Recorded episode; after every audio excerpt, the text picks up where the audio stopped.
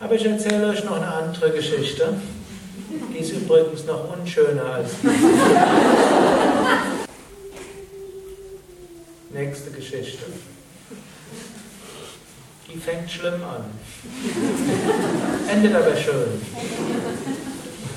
Es war eine Gruppe von Wanderern. Das waren zwölf. Die waren zusammen auf einer größeren Tour. Auf einer, das Wort wieder, Pilgerreise. Als sie an einen Fluss kamen, dort war der Fluss etwas reißend und so bemühten sie sich, sie halten sich gegenseitig und schließlich kamen sie an der anderen Seite des Flusses an. Dann wollten sie jetzt zählen, wie viel sie waren. Sie wussten, sie waren zwölf gewesen, wollten gucken, sind sie noch alle da. Also zählten sie. Eins, zwei, drei, vier, fünf, sechs, sieben, acht, neun, zehn, elf. Der Nächste konnte es nicht glauben. Sie wussten nicht, wer dort fehlt. Der Nächste zählte auch. Eins, zwei, drei, vier, fünf, sechs, sieben, acht, neun, zehn, elf. Was sind wir für eine schlimme Pilgergesellschaft? Einer von uns fehlt und wir wissen noch nicht mal wer. Und sie lamentierten und waren todtraurig, hatten furchtbar schlechtes Gewissen. Sie suchten das Ufer ab. Schließlich kam ein anderer, etwas älterer Wanderer und er fragte, warum seid ihr so traurig? Er sagte, ja, wir waren zwölf, als wir loszogen, wir sind nur noch elf. Wir müssen in den Fluss verloren haben und noch schlimmer, wir wissen noch nicht mal wer. Wir wissen, irgendjemand fehlt, aber wir wissen nicht wer. Und der Wanderer zählte und stellte fest, 1, 2, 3, 4, 5, 6, 7, 8, 9, 10, 11, 12. Wen hatten sie immer vergessen? sich selbst. Auf die gleiche Weise sind wir unterwegs. Wir sind irgendwo zu viel.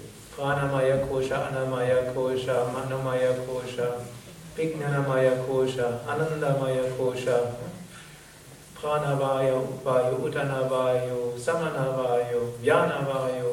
Was habe ich vergessen? Apanavayu.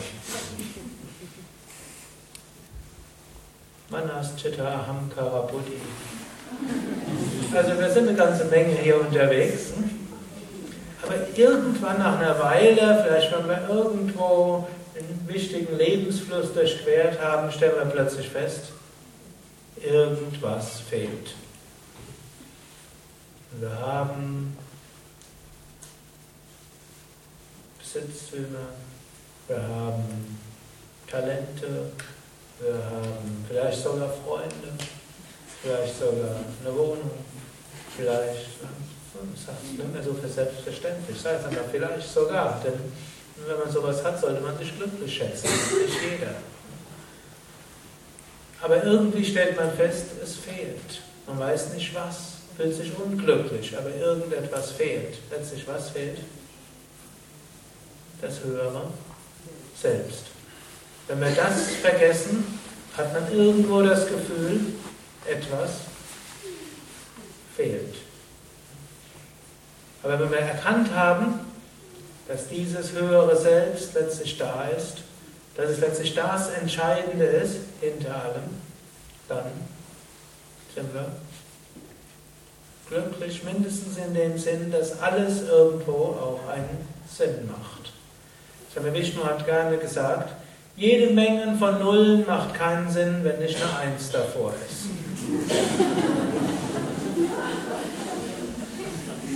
Aber wenn eine Eins davor ist, dann macht jede zusätzliche Null auch wieder Sinn.